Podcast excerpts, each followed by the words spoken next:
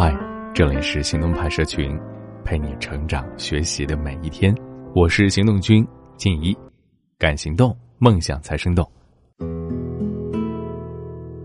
毕业后，终于开启了独居的生活。总的来说是喜忧参半。一个人生活确实更自在一些，但是也缺少必要的监督。如果自制力不强，就很容易浪费时间了。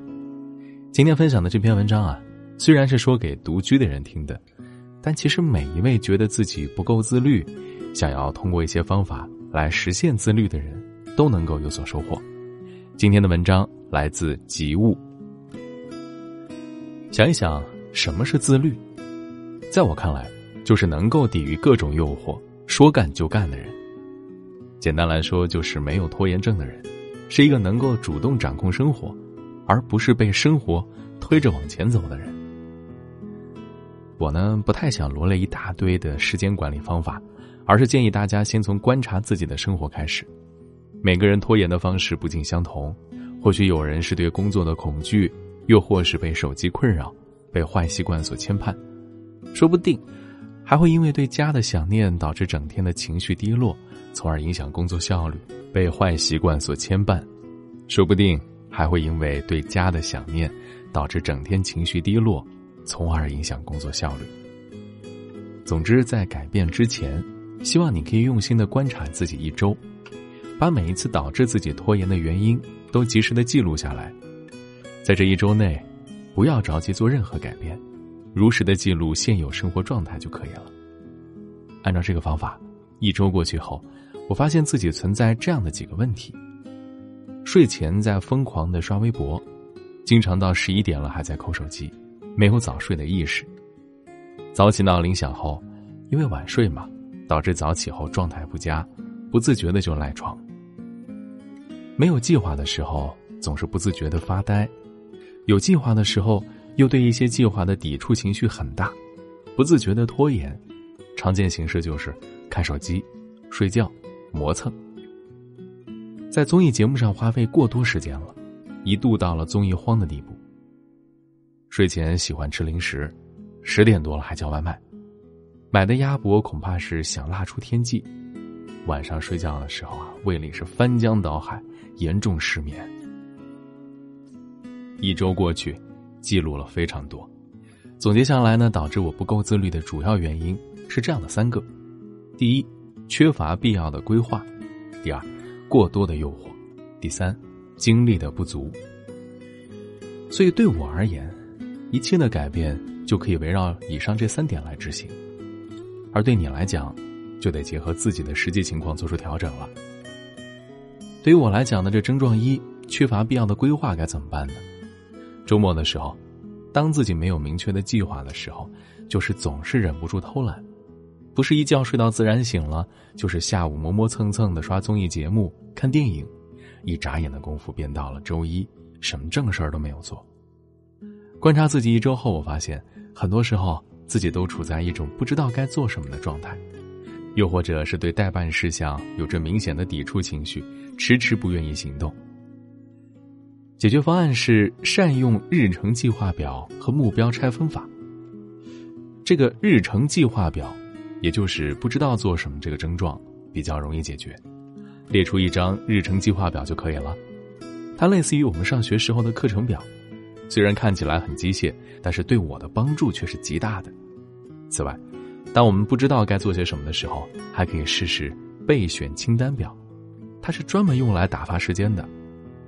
里面呢列举了一些耗费时间但是不费脑的工作，比如说整理电脑文档、删减手机相册、清空长时间不联系的微信好友、整理一下衣柜、打扫卫生等等。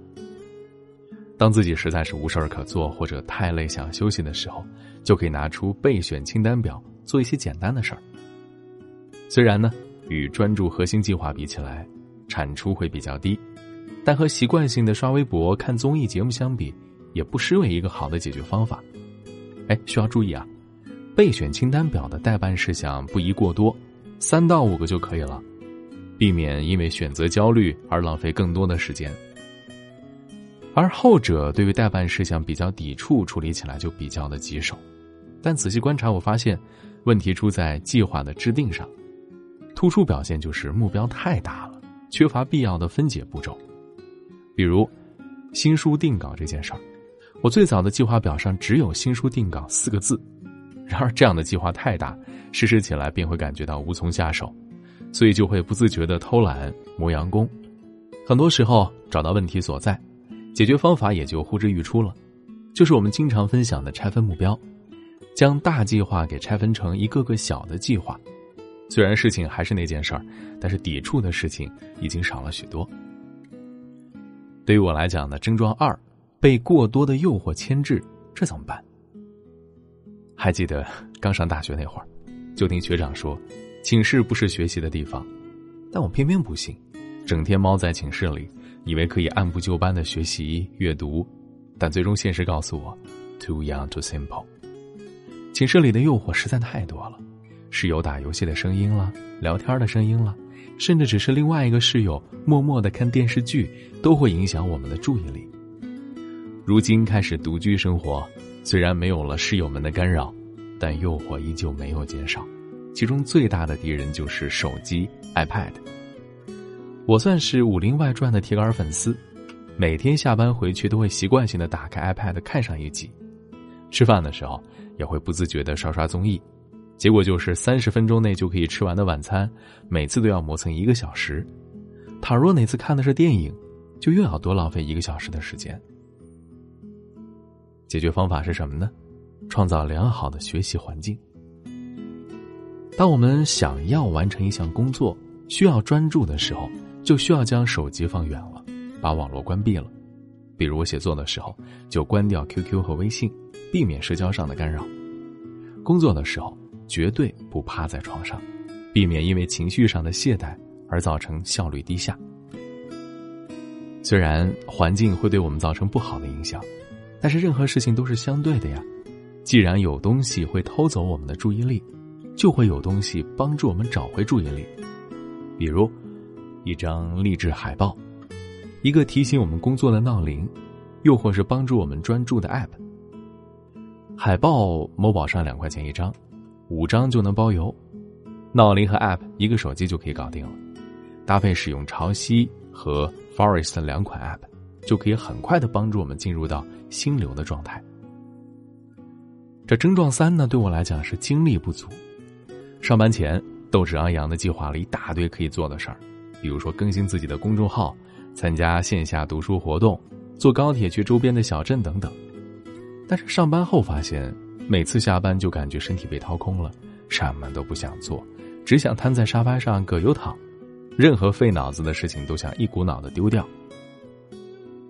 公司中午只有一个小时的午餐时间，经常没时间睡午觉，晚上回家之后经常是哈欠连天，精力状态极差。但是早早的去睡吧，又觉得好可惜。和绝大部分人一样，我近期的熬夜更像是一种习惯，一种病态的不舍得。手头的工作还有一堆，不甘心就这样睡去。白天没时间娱乐，想着看一期综艺节目再睡。我给睡觉给了太多的条件，以为自己晚睡就可以做更多有意义的事儿。但是，正如纪元老师所言，每一位声称睡太早就是浪费时间的人，第二天早晨比谁都喜欢赖床。晚睡的直接危害就是早晨起不来。大学期间养成的早睡早起也被独居生活给打破了。但好在经过近期的调整，逐渐的得到了恢复。至于解决方案嘛，总结起来就是一句话：你要有勇气结束今天，才能够开启新的一天。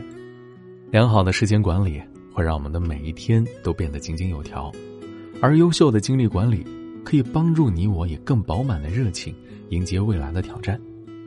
除了早睡早起，还不能忘了运动，跑步、俯卧撑、深蹲、平板支撑都可以，只要动起来，就是在改变。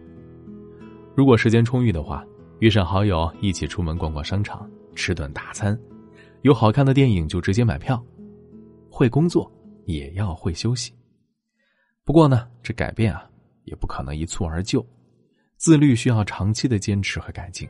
虽然过程很辛苦，但如果我们不踏出第一步，不从现在就做出改变的话，永远都是在原地打转。好了，今天的文章就先到这儿了。你还可以关注微信公众号“行动派大学”，还有更多干货等着你呢。好像哪里都有你的影，好像耳边还有你呼吸。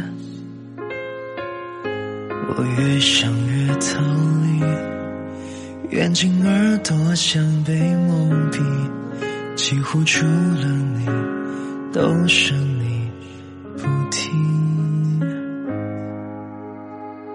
好像看不见黎明晨星，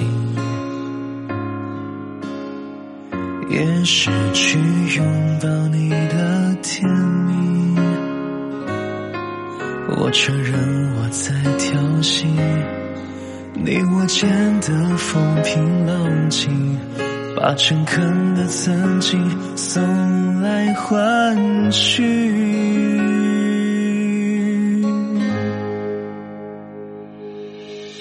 像一场游戏，陌生的咒语，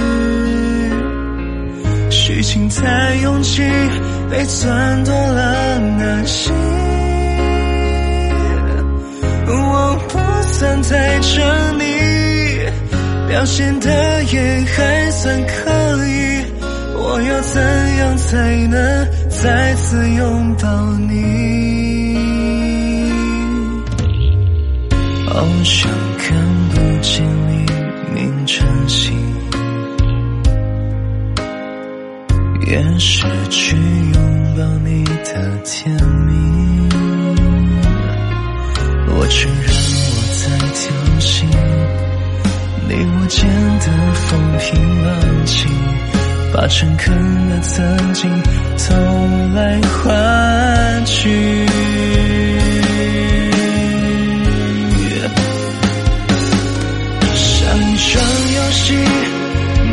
生的咒语。情在拥挤，被钻多了那心。我不算在这里，表现的也还算可以。我要怎样才能再次拥